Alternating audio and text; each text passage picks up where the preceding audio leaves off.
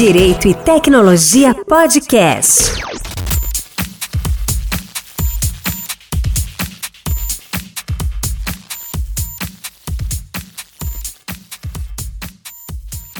Olá pessoal, está começando mais um episódio do podcast Direito e Tecnologia. Sejam todos muito bem-vindos e bem-vindas. Eu sou Cláudio Santos e esse é o episódio 40, né? Pois é, estamos chegando a 40 episódios. No próximo mês, em novembro, o podcast faz dois anos de existência.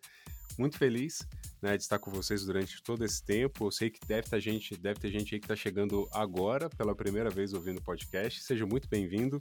Espero que você curta né, o conteúdo que a gente tenta trabalhar aqui. Enfim, dá uma olhada no feed aí dos episódios, tem muita coisa interessante para trás. E hoje, né, hoje nós vamos falar sobre um tema extremamente interessante. Tenho certeza que vocês vão gostar. Vamos falar sobre direito da moda ou fashion law. E para isso, né, eu convidei a Frederica Richter. Frederica, muito bem-vinda, muito obrigada por aceitar o convite. Né, queria que você se apresentasse para o pessoal e para quem não te conhece ainda, né, te conhecer um pouquinho agora. Olá, Cláudio. Olá, nossos ouvintes. Queria agradecer primeiramente por esse convite para estar falando sobre esse tema aqui no Direito e Tecnologia. Bom, eu sou Frederica Richter, eu sou advogada, eu sou de Santa Catarina. É, atualmente, eu sou mestranda na Universidade Federal de Santa Catarina. Estou como presidente da Comissão de Direito da Moda da OAB de Santa Catarina. É, também sou presidente da Comissão de Direito da Moda e Indústria Criativa do IASC, que é o Instituto dos Advogados de Santa Catarina. É, também sou membro consultora da Comissão de Arte e Cultura da OAB Nacional. E atualmente são, são essas assim as minhas ocupações, né? Tem alguns cursos na área. A minha primeira especialização mesmo foi em direito imobiliário, que é muito forte aqui na região que eu, onde eu moro, né? Mas com o tempo eu fui conhecendo o direito da moda quando eu me formei, Cláudio, não se falava em direito da moda, eu me formei em 2005, né? Então, Sim. depois com os anos eu fui estudando e conhecendo, conhecendo outras áreas, acabei conhecendo o direito da moda e me encantei pelo tema. Então... Muito bem. O, o Frederico, e assim, como a gente estava conversando antes de gravar aqui, né? A gente né, tem um público bastante diversificado né, no podcast, então vamos começar do básico, né? Para botar todo mundo na mesma página, né? O que, que a gente pode definir como o direito da moda, ou fashion law, né? Tem hum. essa expressão em inglês, né? Sim, é, o direito da moda, é conhecido no mundo todo como fashion law, ele não surgiu no Brasil, né? Não é uma invenção nossa aqui, a gente está assimilando e adaptando isso para nossa realidade brasileira, né?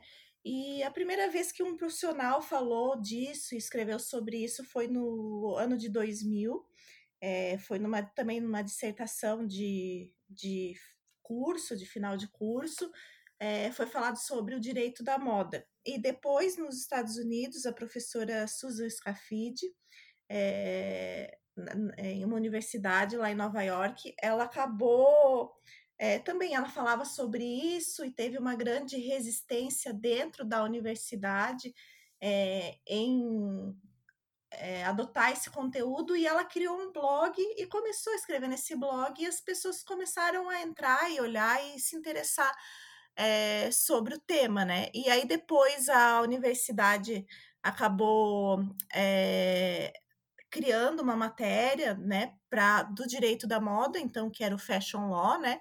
E é, mais ou menos isso foi no ano de 2005, 2006 que ela começou, né, com esse movimento. Então acabou sendo reconhecido como não é bem uma nova área do direito, né? Porque ele não tem legislação própria, mas acabou sendo adotado, né, e reconhecido formalmente assim dentro de uma universidade. E hoje em dia existem é, especializações, tanto aqui como no Brasil, né?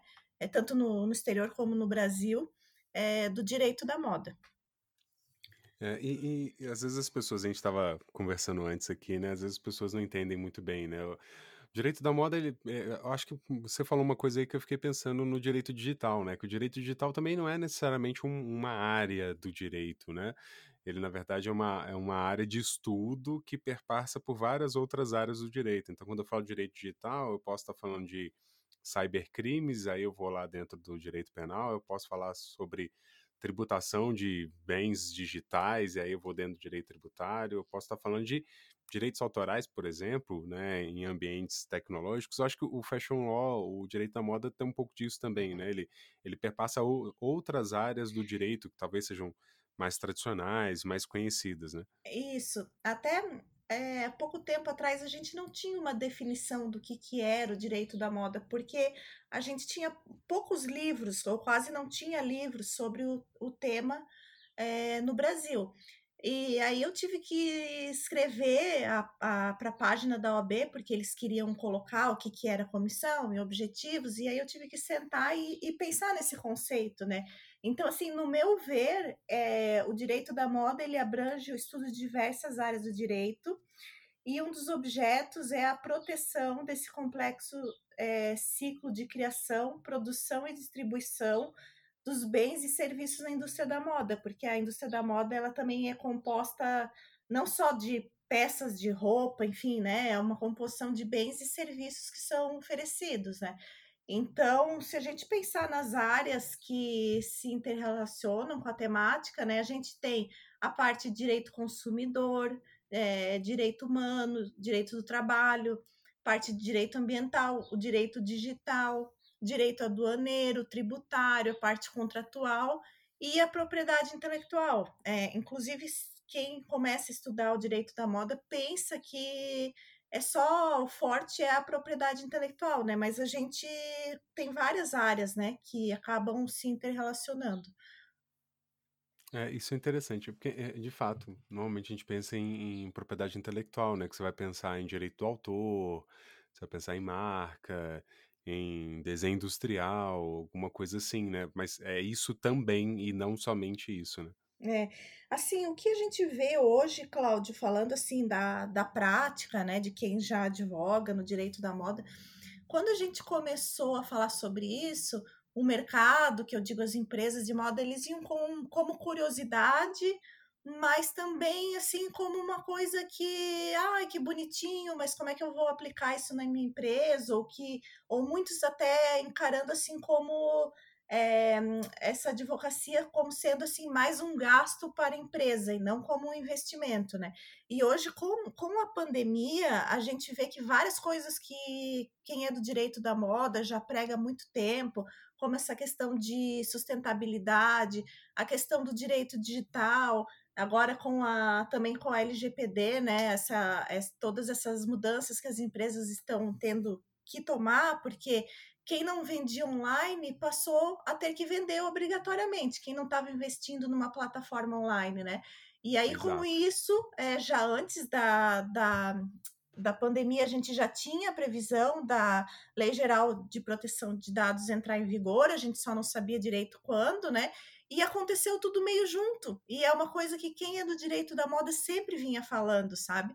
Então a gente acaba fazendo uma análise macro do cenário, do que vai acontecer em termos jurídicos, né? E a gente já consegue, é, uma advocacia preventiva e consultiva também, a gente já consegue é, dizer, apontar alguns caminhos, né, do que, do que por onde a empresa pode ir, né, e, e quem fez isso é, hoje está tendo menos dificuldade, porque todos estão tendo dificuldades na pandemia, né? Mas quem já foi prevendo esses movimentos já conseguiu se adaptar mais fácil, né? E, e agora a gente vê que várias coisas que a gente falava sobre essa, principalmente sustentabilidade, que está muito em alta, né? Que antes era é, uma coisa assim mais uma teoria, né? Mas a gente vê agora aquecimento global, essas queimadas na Amazônia, na Califórnia. Então, qual que é a importância, né, da gente preservar o meio ambiente, ser mais sustentável? Então, são coisas que a gente falava, vários elementos que estavam soltos, e hoje isso tudo faz sentido, né? Para as empresas, para as pessoas, para a sociedade no geral. É, é interessante porque eu penso, eu acredito muito e, eu já comentei, eu acho que no último episódio eu cheguei a falar, né, que eu havia me afastado da, do ensino, né, da graduação, uhum. é, justamente por acreditar numa advocacia consultiva. E aí eu acho muito interessante porque você tem o advogado como um parceiro do negócio. E aí, para que você tenha um, um, um, bom advogado, parceiro do negócio, é interessante que ele entenda do próprio negócio. Então, os especialistas na área da moda, por exemplo, quando vão assessorar, é, especialistas na área jurídica, né, vão assessorar, é interessante eles conhecerem do mercado e todas essas vertentes, todas essas coisas que você colocou, né, que não só focado no direito autoral, mas também ter essa essa, essa visão mais ampla né, do negócio, questão de sustentabilidade, é, enfim, todas as outras é, vertentes que acabam sendo afetadas aí e, e relacionadas é, ao mercado da moda, né? Mas, ô Frederico, eu queria puxar, porque a gente comentava um pouquinho antes né, de, de começar a gravar, você deu uma palestra recentemente num evento, né, um evento que era o primeiro encontro internacional de Fashion Law lá do Rio Grande do Norte, e você falava um pouquinho sobre indústria 4.0 e direito da moda. Uhum. É, o que, que é, né, na lógica, né, do, do, do, do, de ser didático, né? Uhum. O que a gente pode entender por indústria 4.0 para a gente poder pensar, começar a pensar essa interrelação, né, do direito da moda com esse movimento de indústria 4.0? Uhum. Então, a indústria 4.0 ela é uma nova revolução industrial que a gente já está vivendo e ela também é a primeira revolução industrial que a gente pôde prever antes de acontecer, porque todas as outras a gente só, a gente como sociedade, a gente só identificou depois que o processo já tinha acontecido, né? Então agora a gente já está, a gente está passando por isso, mas a gente também já está identificando esse processo e já está falando, olha, isso está acontecendo e vai se tornar realidade, né? Então, a indústria 4.0, ela ganhou força principalmente com a, a internet, o surgimento da internet, porque as, as pessoas, e os, não só as pessoas, os dispositivos passaram a estar conectados. Então, hoje, se a gente for pensar, quantos dispositivos a gente tem conectado dentro de casa? É, o celular conecta com o computador, o celular e o computador conectam com o fone de ouvido, que conecta com o mouse. É, a gente tem até hoje em dia geladeira e máquina de lavar roupa que conecta no aplicativo de celular. A televisão também conecta, né? Então, é, e dentro de uma empresa isso também é possível. As máquinas elas é, conectam-se entre si através de programas de computador e é, isso visa facilitar, é, facilitar a integração entre essas máquinas e também com o trabalho do homem, né? Então existe também uma grande discussão de que iriam se perder alguns postos de trabalho em função da indústria é, 4.0, e essa é uma das maiores discussões, né? Que, que isso se torne uma automação muito avançada e que as pessoas venham a perder seus empregos, né?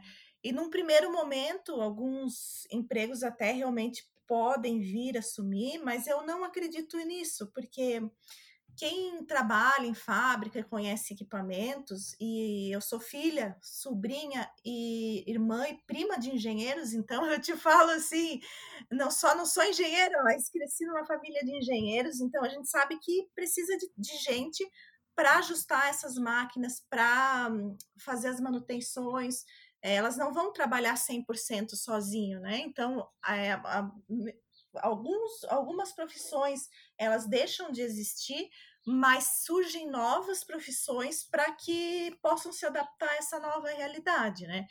E a indústria 4.0, ela também ela é composta de vários elementos. Então a gente tem além da internet e é, nós temos a questão de sensores conectados, temos a questão da agora são termos em inglês que me fugiu assim a cabeça, mas enfim, são, são vários dispositivos que compõem essa indústria 4.0, tá?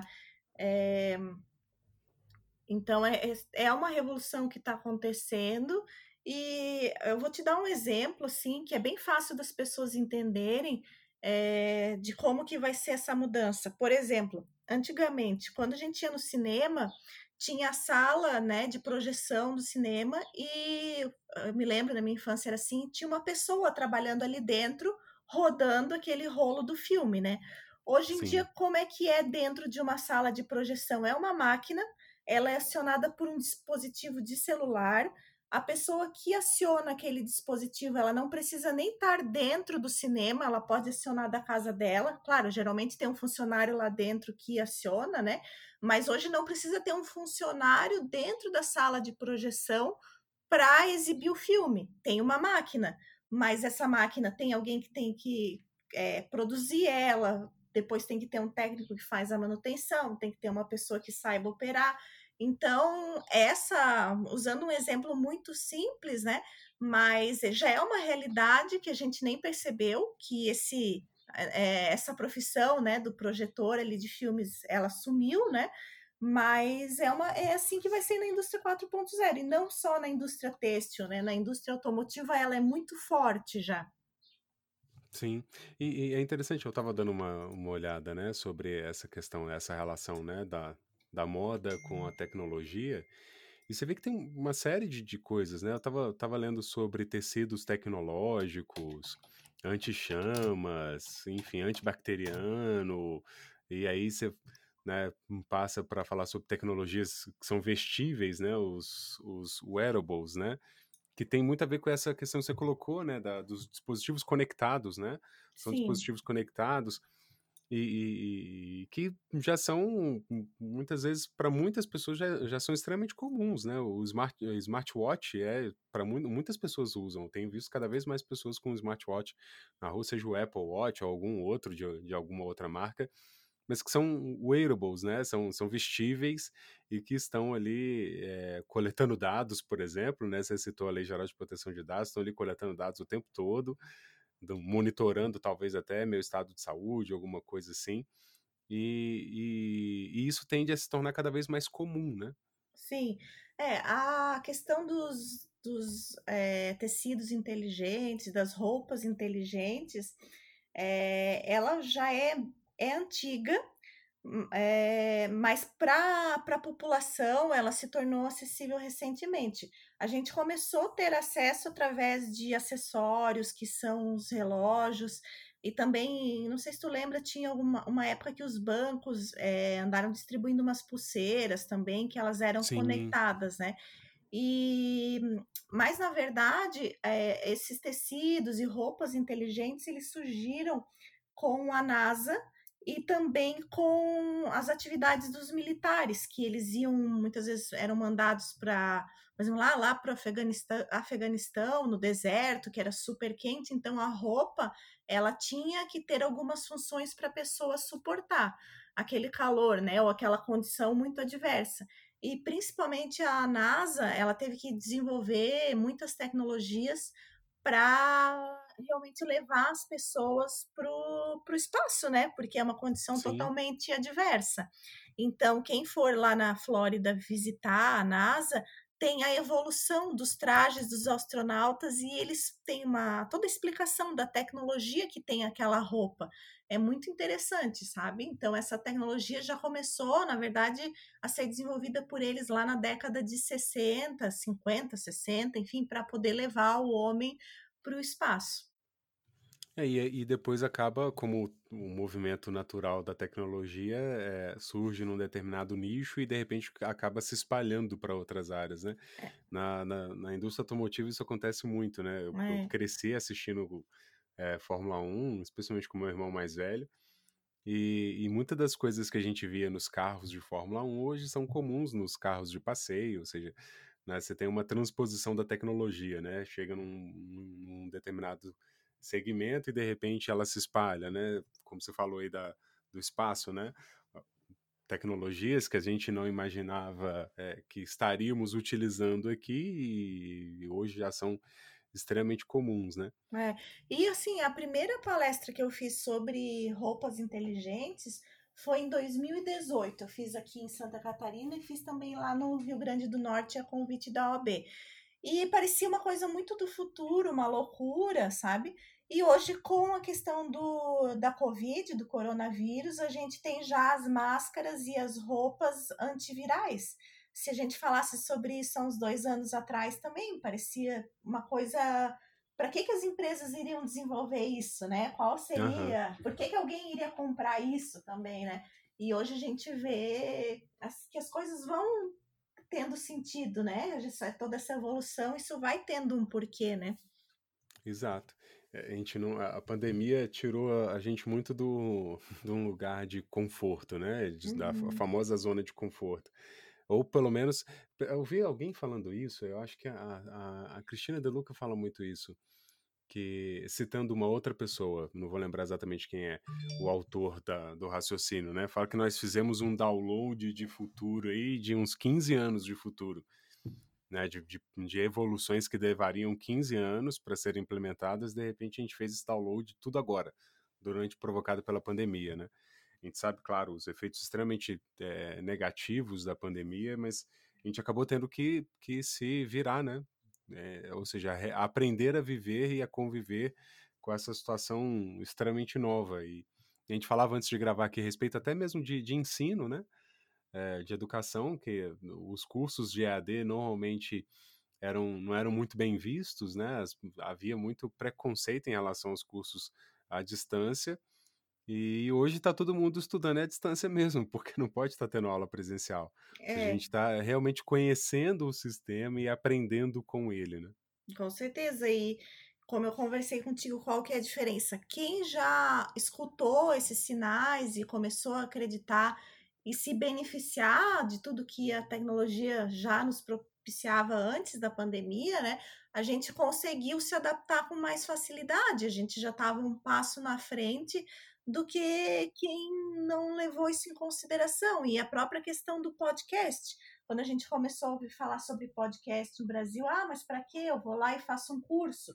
Mas hoje é um recurso super útil de conhecimento porque as pessoas não podem se encontrar, né? Não, a gente não está com cursos abertos, então, e é um conhecimento acessível, né? É, é, gratuito, então é uma ferramenta muito boa.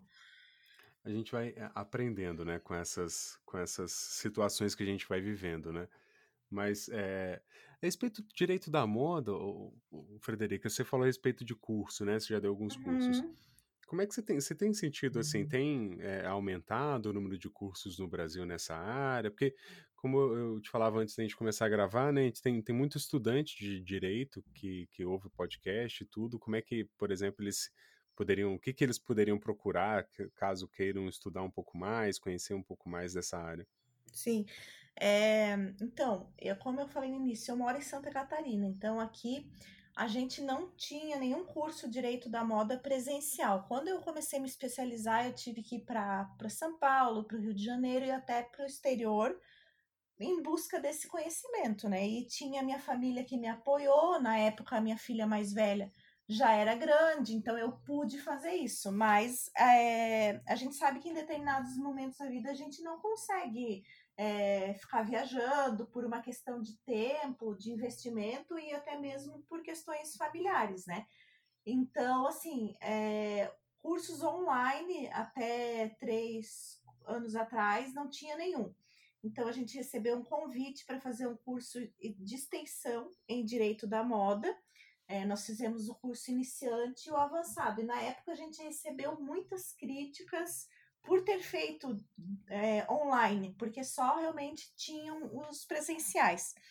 E mas os alunos em si eles aceitaram muito bem, teve uma aceitação muito grande, porque a gente tinha esse público do, do norte, do nordeste, do extremo sul do país que ele não tinha é, acesso a esse conhecimento, assim como eu também não tinha acesso fácil a esse conhecimento, né?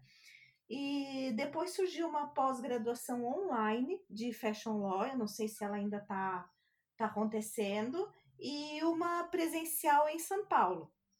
E agora, com a pandemia, todas as, todos esses cursos se transformaram em online, né, os que eram presenciais, e surgiram mais, acho que umas duas, acho que a gente está com umas três ou quatro pós-graduações de, de direito da moda no país, tá?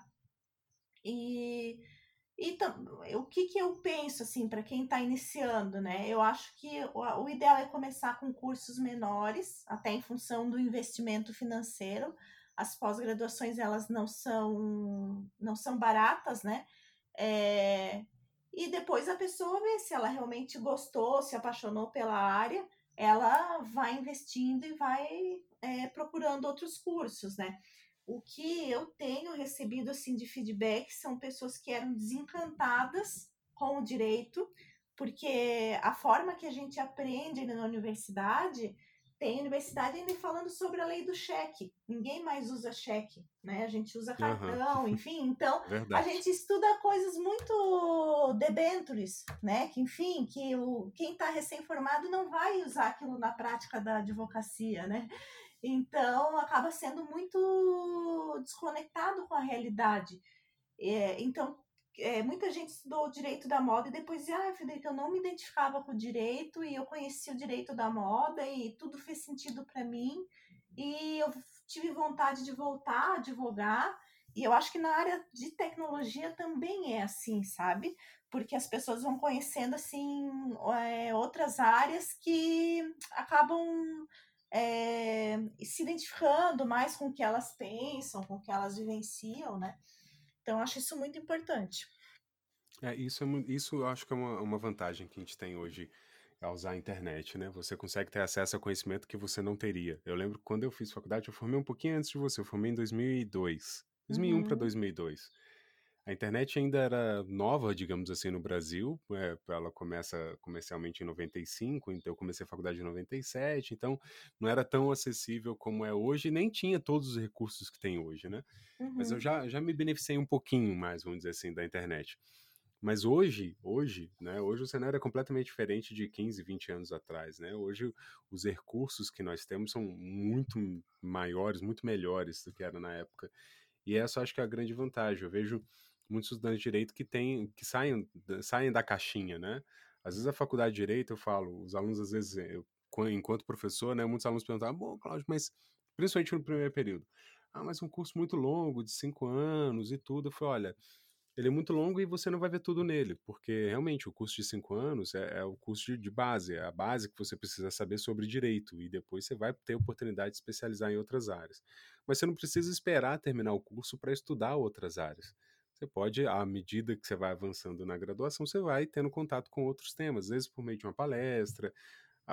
Hoje, né, no período, do período da pandemia, o que está tendo de live é absurdo, né? São muitas lives que estão acontecendo. É, outro dia, acho que eu cheguei até a comentar, uma, uma colega, até da UAB de Novo Hamburgo, até, ela comentou que no perfil dela estavam acontecendo 48 lives. Ou seja, tinha 48 pessoas Nossa. no perfil dela que estavam fazendo live ao mesmo tempo. Uhum.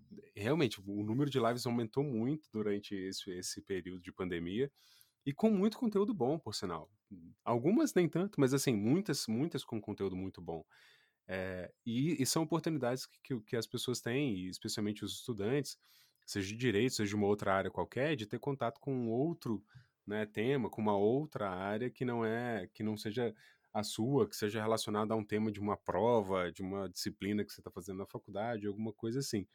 E eu acho que as faculdades estão começando um pouco a se abrir também para isso, né? Estão começando a perceber que é importante sim ensinar direito civil, direito penal, direito do trabalho, direito administrativo, tributário, mas eu preciso em alguma medida inserir outras áreas dentro do meu programa também. Eu preciso dar espaço para ter uma visão um pouco diferenciada, né? A gente está falando sobre direito da moda aqui hoje, né? Mas eu, eu, eu, preciso ter essa visão um pouco diferenciada, porque às vezes a gente estuda lá marca, né?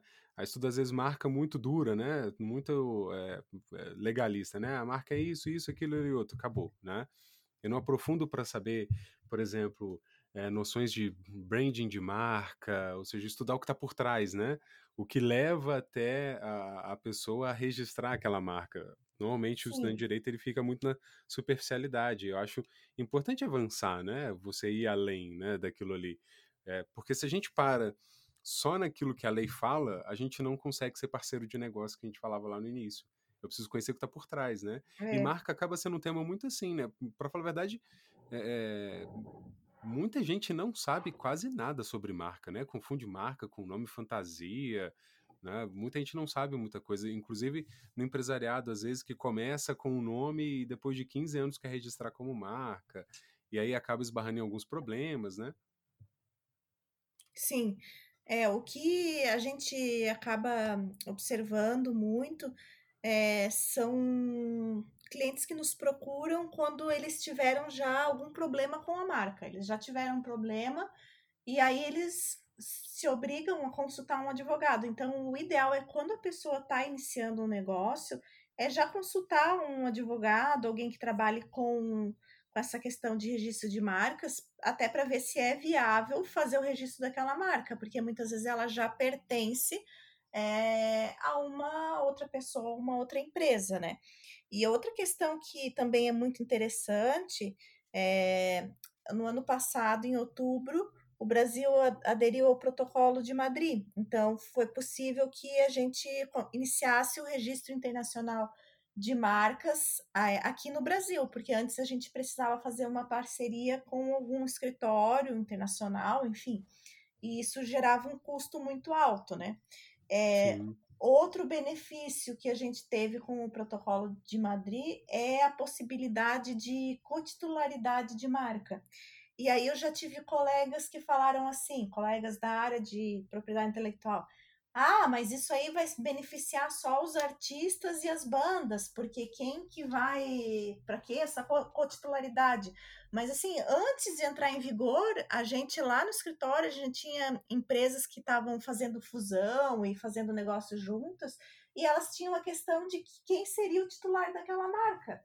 Então Sim. a gente já fez um contrato com eles prevendo, a gente já sabendo que o, o Brasil estava adotando o protocolo de Madrid, para que eles fizessem esse contrato, esse acordo, e quando fosse possível a gente entrar com esse pedido formalmente, né? A gente já tinha toda a documentação pronta, então assim, eles não precisaram mais se estressar com isso, que era um, isso que estava impedindo eles de, de, de concretizar o negócio.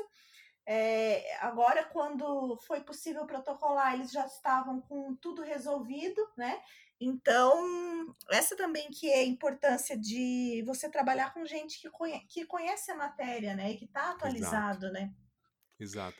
Você falou uma coisa que, eu, que eu fiquei pensando aqui, é verdade. Essa, essa facilidade agora, né, de o recurso de você ter um, um registro internacional da marca também, eu acho que é extremamente interessante, né? Porque hoje o mercado ele tende a ser cada vez mais global, né? Para algumas áreas isso é extremamente comum, mas para outras talvez nem tanto. Mas eu acho que a tendência é essa.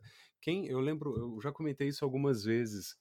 É, eu lembro que quando eu era adolescente, ter um produto importado era a coisa mais difícil do mundo. Você tinha que ou ter uma loja importadora, e essas lojas normalmente existiam apenas nos grandes centros, ou você tinha que viajar para o exterior para ter acesso a um produto importado, uma camisa, por exemplo, uhum. eu sempre gostei muito de basquete, então ter uma camiseta de um time de basquete né, norte-americano era muito difícil, porque só, um, só em lojas de produtos importados ou você indo até lá.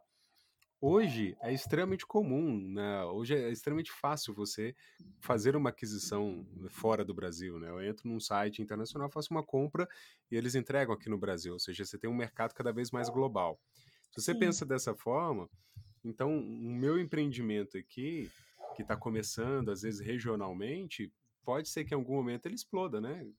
Ele tem aí uma, um avanço e, e comece a ter acessos de fora do Brasil. E aí é interessante proteger essa marca internacionalmente também, né? Com certeza. E hoje, como a gente está com, com o dólar alto, a nossa moeda desvalorizada, né?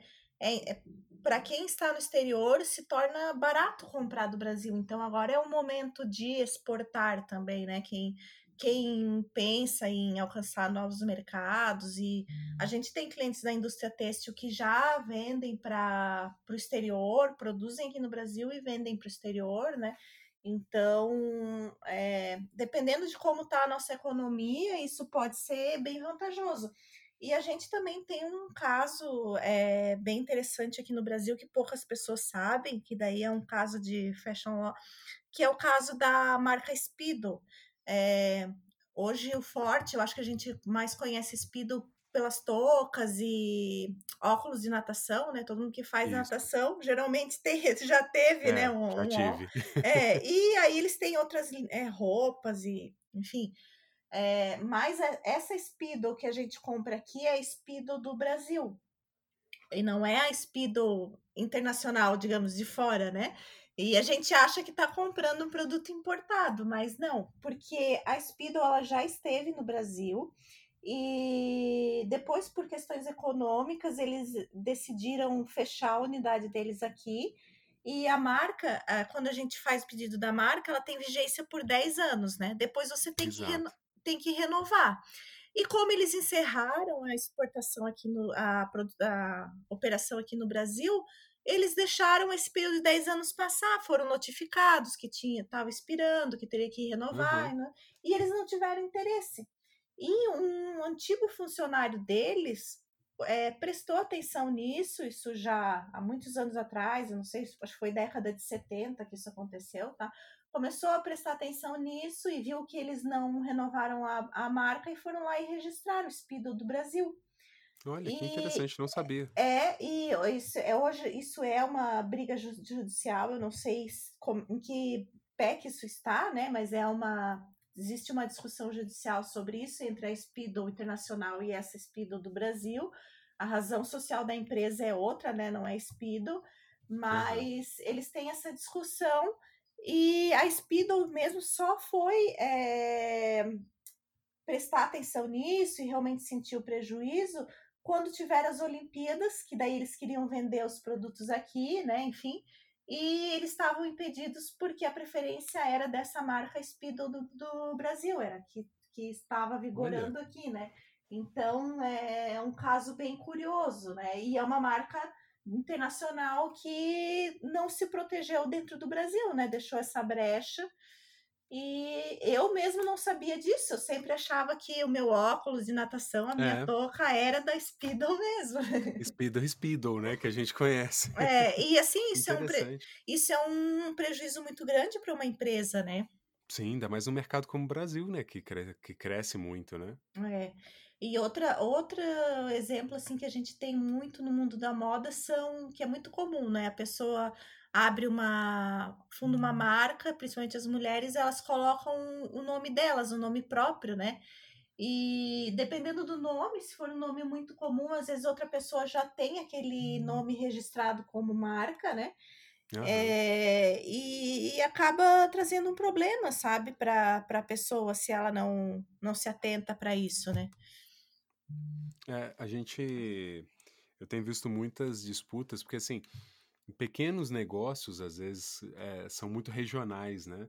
Então você tem uma marca que é daqui de Minas Gerais, por exemplo, mas existe um produto lá no Rio Grande do Sul com a mesma marca, né? Mas ele é conhecido naquela região e o outro é reconhecido aqui apenas nessa região. Mas aí quando você vai fazer o registro de marca, acaba tendo um conflito porque a outra já havia registrado. Ou seja, são conflitos que na verdade eles nem são, eles nem são, é, digamos, concorrentes, né? Porque estão em mercados diferentes e talvez nem tenham a pretensão de expandir as operações para terem atuação em todo o Brasil, por exemplo. Nesses casos, um outro ponto que você falou do protocolo de Madrid, eu acho que talvez ajudaria bastante, né? A co-titularidade talvez resolveria conflitos como esse, ou você acha que não? Dependendo do caso, eu acho que não. Eu estava pesquisando, eu sigo no Instagram, né? Eu uso muito o Instagram, uma das redes sociais que eu mais gosto é o Instagram. É, eu também. E, e aí eu sigo lá uma, uma empresária do mundo da moda, ela é de São Paulo, ela é bem conhecida. E um dia eu entrei ali no site do NPI e eu falei, ah, vou, vou pesquisar como é registrada essa marca dela, porque eu sou curiosa, sabe? Eu vou fazendo umas uhum. pesquisas. Aí eu olhei esse é um caso, eu falei, nossa, tem uma outra pessoa com o nome dela que registrou a marca, ela é super conhecida aqui no Brasil, uma empresária de sucesso, e, e ela não tem a marca, sabe? Eu fiquei pensando uhum. nisso. E, e, nesse caso são duas pessoas estranhas. Ela não é a titular, mas ela é muito mais conhecida que a outra. A outra nem sei quem que é não tem por que ela ser co-titular na marca, porque elas seriam sócias, assim, é, é complicado, né? Ser só. A co-titularidade é, um, é uma forma de sociedade naquela é verdade, marca, né? né? Então, é eu acho assim, para alguns alguns conflitos, é, quando são pessoas assim que não têm relacionamento, é, é complicado. Mas, assim, uma coisa que eu queria deixar também para ti é que a proteção de um produto de moda ele se dá é uma a gente chama que a, a gente fala que é uma multiproteção jurídica, né? Não é só a marca, né? Um produto ele pode ter várias formas de proteção, né? Que é desde a patente, o desenho industrial, Sim. né? A parte do, do direito autoral. E hoje, com a indústria 4.0, que a gente falou é, antes, o, o processo de produção daquela, daquela peça, ele também pode ser protegido, né? Através do, do uso de softwares, o software também é, é protegido, né, pela lei, é, através das patentes, então... É, pessoa, o segredo industrial também é outra forma, né? Então, é, o próprio processo de produção ele pode também ser, ser protegido, né? Então, isso torna o, é, o direito da moda muito interessante. E eu digo mais, assim, que as empresas acabam esquecendo, é, não só a questão de marcas, patentes, mas também constar nos contratos essa questão da proteção dos ativos intangíveis, né? porque muitas vezes tu tens algum aviamento, alguma coisa que é feito por um fornecedor, mas ele também fornece para o teu concorrente, sabe? Ou Sim. alguém que fabrica um tecido para ti e aí desenvolve uma estampa para ti, mas ele também pode estar fornecendo para o teu concorrente. Então, como fazer essa proteção do teu negócio, né? É verdade. Sabe que você me chamou, você acabou me fazendo lembrar de um caso. Tem uma colega que ela é, ela é designer e ela faz muitas ilustrações e tudo, e ela tem um blog, se não me engano, acho que ela tinha um blog onde ela postava. Hoje ela usa mais o Instagram também, né? Uhum. As ilustrações. Teve uma vez que ela me procurou e falou assim: Cláudio, olha o que aconteceu. Ela me mostrou uma loja de São Paulo, acho, que havia pegado a ilustração dela na internet e feito camisas com a ilustração. Uhum. E assim, sem autorização dela, sem nada. Eu, eu falei assim: olha, o, o Dani, né? A Dani Brito. falei, Dani isso aí é um problema de violação de direitos autorais, porque uhum. o fato de você ter mostrado na rede social não quer dizer que você tornou público, né? A obra não se tornou de, de domínio público simplesmente porque você publicou lá. Aí orientei, dei uma orientação para ela, né? Apesar de não ser minha atuação, mas eu falei assim: olha, você pode tentar entrar em contato com a pessoa e fazer um acordo, alguma coisa assim. Isso é, isso é um problema, né? É, é essa questão de divulgação de ilustrações. Às vezes, às vezes a, o empresário, às vezes ele não tem, não, não tem muita essa noção, né, de proteção de direitos autorais. Ele, ah, tá ali, vou pegar, vou usar. O pessoal usa muito o Pinterest, né? Então vou pegar uma imagem lá no, no Pinterest, vou estampar numa camisa. Não é bem assim, né? Você tem algumas normas, né, que você precisa seguir para não ter nenhum problema futuro, né? É as pessoas acham que porque está na internet está tá disponível, né? Tanto as ilustrações como também as imagens, muitas vezes feitas por fotógrafos, né? Então, é, o direito autoral, ele independe de proteção. A gente, digamos, eu fiz uma foto, eu fiz uma ilustração, eu não preciso ir lá fazer, não preciso necessariamente ir lá fazer o registro protegendo aquela minha obra, né? Mas é, existe um porém é, nessa situação. Se você tiver um problema futuro, é, não ter nenhuma prova de que você foi o autor daquela, daquela ilustração ou daquela imagem, ou no caso da, principalmente do design de uma roupa, né?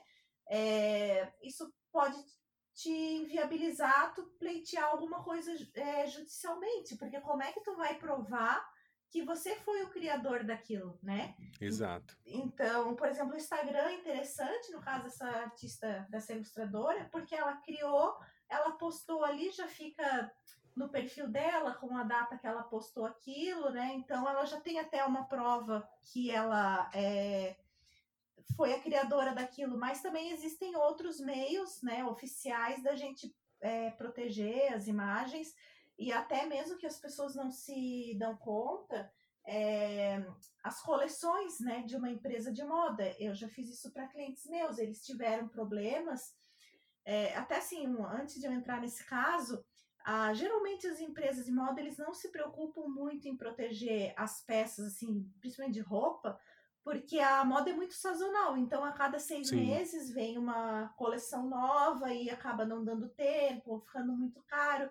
Mas o que, que a gente faz? A gente acaba escolhendo peças icônicas da coleção deles, ou peças que eles sabem que vai vender e que foram são diferentes, foram produzidas por eles, tem algum detalhe muito diferente, a gente protege aquilo ali, né?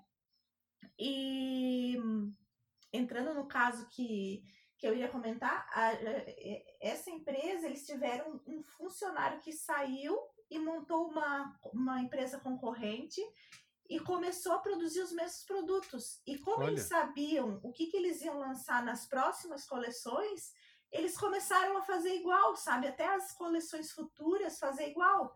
Então eu falei, não, Caramba. vamos pegar esses catálogos de vocês e vamos proteger também, porque daí a gente já, Sim, de- já pode dizer, olha, é, aqui o que essa empresa está fazendo agora em 2020, a gente é, tinha no nosso catálogo em 2018, né? Então a gente começou a proteger todo, todo esse material. E, E- não, pode completar. É porque eu lembrei de um outro caso É, aqui. É, então, assim, a empresa ela não é obrigada a fazer isso, mas se ela tiver, é, ou o artista, a empresa, enfim, quem, a pessoa que trabalha com criação, né? Ela não é obrigada a fazer isso, mas se ela tiver é, algum meio de prova, ela vai ficar mais resguardada, né? Sim. É, você me lembrou, porque certa vez eu, eu ouvi uma coisa, eu não sei se você, você vai poder confirmar isso para mim. Eu ouvi uma coisa que é, que é muito parecido com o que você acabou de comentar desse caso.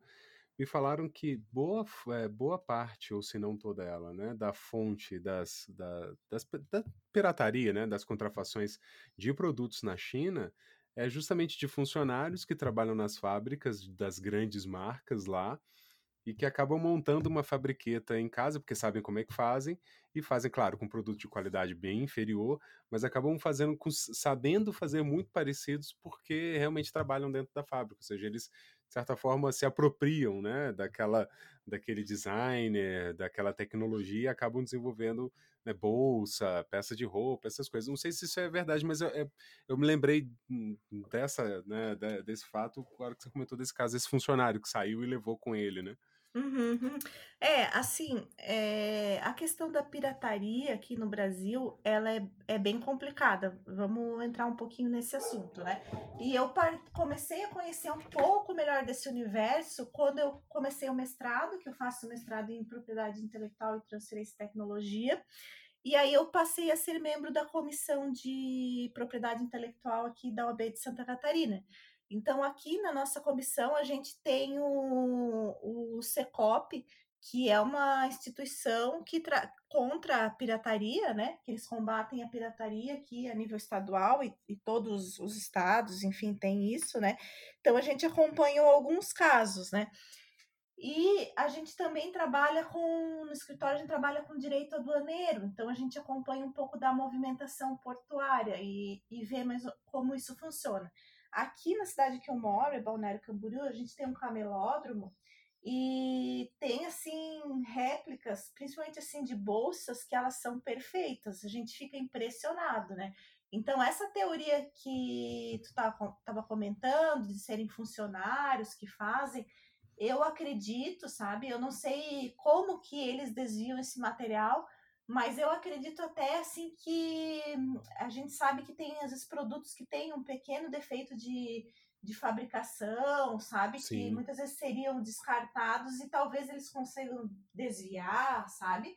Ou realmente eles fazem, fa- pegam, é, digamos assim, sobras de matéria-prima e conseguem fazer em casa assim é, beirando a perfeição, né? A gente também vê muito vídeo de, na internet, que nem hoje eu recebi um no WhatsApp é, de uma fábrica clandestina de cerveja da Heineken. Então eles só tinham a garrafa, né? A garrafa deve ser original. E eles só iam enchendo com, com cerveja que não é da Heineken, obviamente, né? Então, ele, hoje em dia, as formas de pirataria, assim, eles são muito sofisticados, né? E o grande problema da pirataria, quando a gente pensa, ah, mas é uma bolsa falsificada, mas é que nesse canal, aonde entra a roupa falsificada, entra a arma, entra a droga, É entra, verdade. é, entra a medicação falsificada, que aí essa questão é uma questão até de saúde pública, né? Isso geralmente entra to- tudo pelo mesmo canal. É, e daí por isso que eu te digo, a gente acompanha essa movimentação aduaneira nos portos e volta, volta e meia tem alguns casos que eles fazem apreensões, né? E também entra via terrestre, que as nossas fronteiras, alguns pontos é muito fácil de entrar e sair, né? Com, com contrabando. Então, realmente, isso é um problema muito grande E até assim, na área de tecnologia, que nem tu falasse, ah, é, uma época era muito difícil a gente comprar alguma coisa, mas tem alguns produtos que ainda são muito inacessíveis para a gente aqui no Brasil. E eu, eu acredito que a pirataria seja o grande, o que dificulta as empresas terem vontade de vir investir aqui, sabe?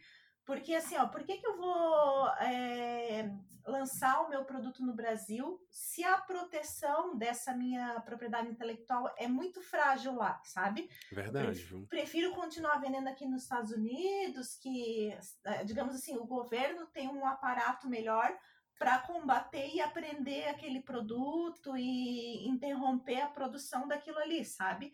Eu cito assim, ó, dois exemplos para ti. Eu tive nos Estados Unidos em dezembro, né? Eu fui fazer o enxoval do meu bebê e até um, um produto que eu falei nesse encontro internacional direito da moda é sobre uma é, tipo uma meia que põe no pé do bebê e monitora os batimentos cardíacos, a respiração. E se, por exemplo, ele parar de respirar ou se engasgar dormindo, né?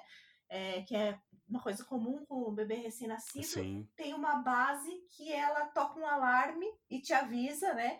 Então, Nossa, isso aí é, é incrível. É... O que eu tenho é pais de, igual eu, pais de primeira viagem, que diversas vezes levanta durante a noite e vai lá ver se a criança tá respirando ainda. Sim, e, Com e eu, medo. eu pesquisei antes de sair daqui sobre esse produto e eu soube que ele praticamente ele não falha, sabe? Ele não dá alarme falso.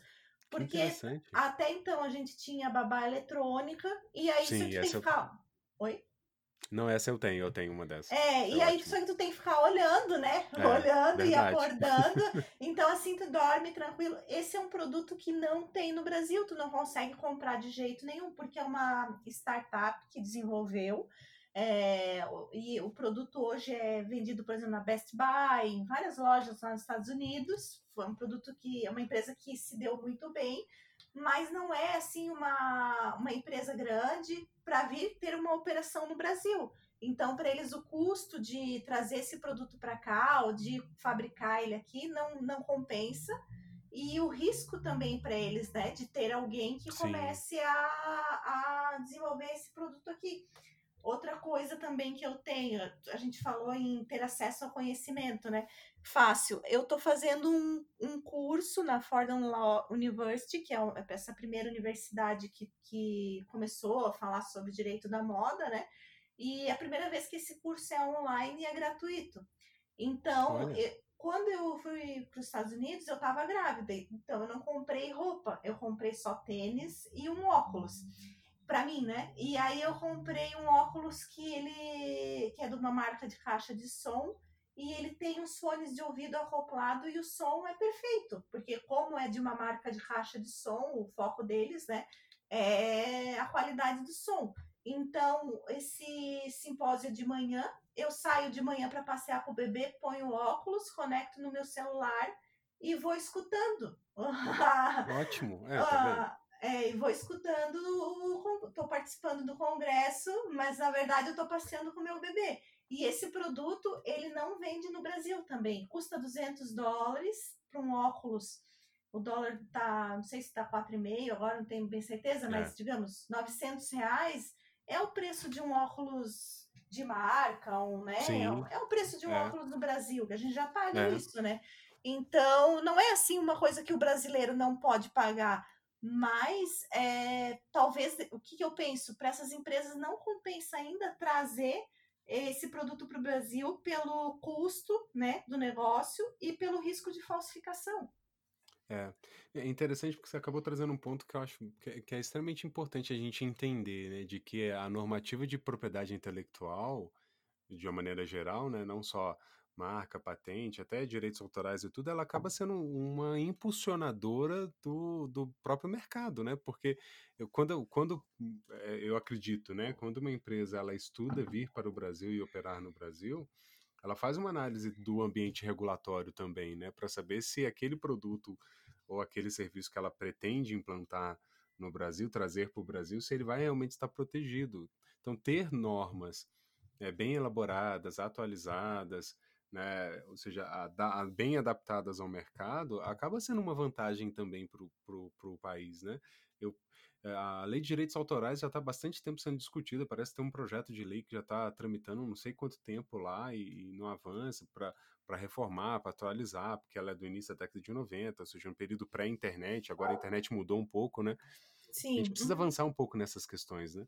É, e, e o Brasil, é curioso isso, porque o Brasil ele é, foi até aqui na América Latina pioneiro nessa questão da propriedade intelectual, porque quando a família imperial ela veio para o Brasil, ela sentiu falta de muitas coisas, aqueles confortos que eles tinham na, na Europa e aqui não tinha, né? Verdade. Então eles, eles promulgaram uma lei é, beneficiando e até para incentivar os, os inventores, né? Era uma lei que se referia a patentes justamente para que as pessoas desenvolvessem, né, dar um pouco de proteção para quem fosse desenvolver os produtos aqui, né? Então, não é uma coisa assim que é nova para o Brasil. A gente sempre tá, tá é, tendo essa cultura. Isso é uma coisa que sempre foi valorizada no Brasil, né? Mas como o nosso país ele é muito grande, é, o nosso país ele tem proporções continentais, né? Que nem a gente, se for pensar, Portugal é quase do tamanho de Santa Catarina. É um país Verdade. da Europa, então é muito mais fácil você ter um controle de um país assim pequeno. E aqui no Brasil, então, é muito, muito difícil, né? Tudo que ter esse controle e é, também aprovar esses projetos de lei, é tudo muito burocrático. Exato. É, mas é importante e também não é uma coisa deixada de lado. A gente fala muito sobre isso aqui, né? Mas a gente precisa avançar muito ainda é, para que essas empresas de tecnologia investam aqui, não só na área da moda, de acessórios, mas assim, é, a parte automotiva, né? Para essas empresas que elas permaneçam aqui. A gente sabe que eles enfrentaram uma recessão muito grande também, né? É, para que a gente não fique é, atrasado tecnologi te tecnologicamente, né? E também não, tão, não, não sermos tão dependentes dos países estrangeiros, né? Exato, exato. Frederico, o papo está muito bom, mas a gente já está chegando ao limite do nosso tempo aqui. Eu queria te agradecer demais. Eu acho que uma, uma, uma das lições né, que ficam dessa conversa aqui, acho que a necessidade de especialização, né? Minha cachorra latindo aqui agora. Colaborando. é. Querendo participar também. Acho que uma da, da, né, das lições que a gente deixa é exatamente essa: necessidade de especialização, de conhecer o mercado e tudo, e também de talvez até provocar o próprio mercado a querer ter o auxílio de advogado. Eu acho que eu, eu aposto muito nisso, né, nessa visão do advogado, do assessor jurídico enquanto parceiro do negócio, né, que vai conseguir esclarecer essas dúvidas em relação a, a todos esses né, esses pontos que a gente acabou trazendo aqui. Eu acho que é extremamente importante ter um bom parceiro jurídico né, para atuar nessa área. Com certeza. É. E é, essa questão, assim, a gente. A proposta era de falar de direito da moda, mas acho que a gente conseguiu falar também sobre tecnologia, sobre a propriedade intelectual, né, sobre essa nova revolução da indústria 4.0 então, são todos pontos que a gente deixa para as pessoas é, pesquisarem, estudarem, ou muitas vezes você vê uma notícia já ficar um pouco mais atento sobre aquilo e como isso vai se, se desenvolver e a gente aplicar isso na nossa vida mesmo, né? Não, não tem sentido a gente ficar só na teoria também. É, mas, enfim, agradeço a oportunidade, fico à disposição, né? É, acho muito importante a gente fazer essa troca de conhecimento, porque é assim que, que acontece a inovação, né? A inovação não, não acontece sem esse compartilhamento de ideias diferentes, diferentes da, da nossa. E fico à disposição. Frederica, você falou uma coisa que é verdade, né? eu acho que a gente tem que aproveitar o momento, né? É, a gente está em rede hoje, né? Então é, é muito mais. Veja, né? A gente, a gente se conectou pelo Instagram, eu comecei a conhecer o seu trabalho e tudo, aí resolvi te fazer o convite.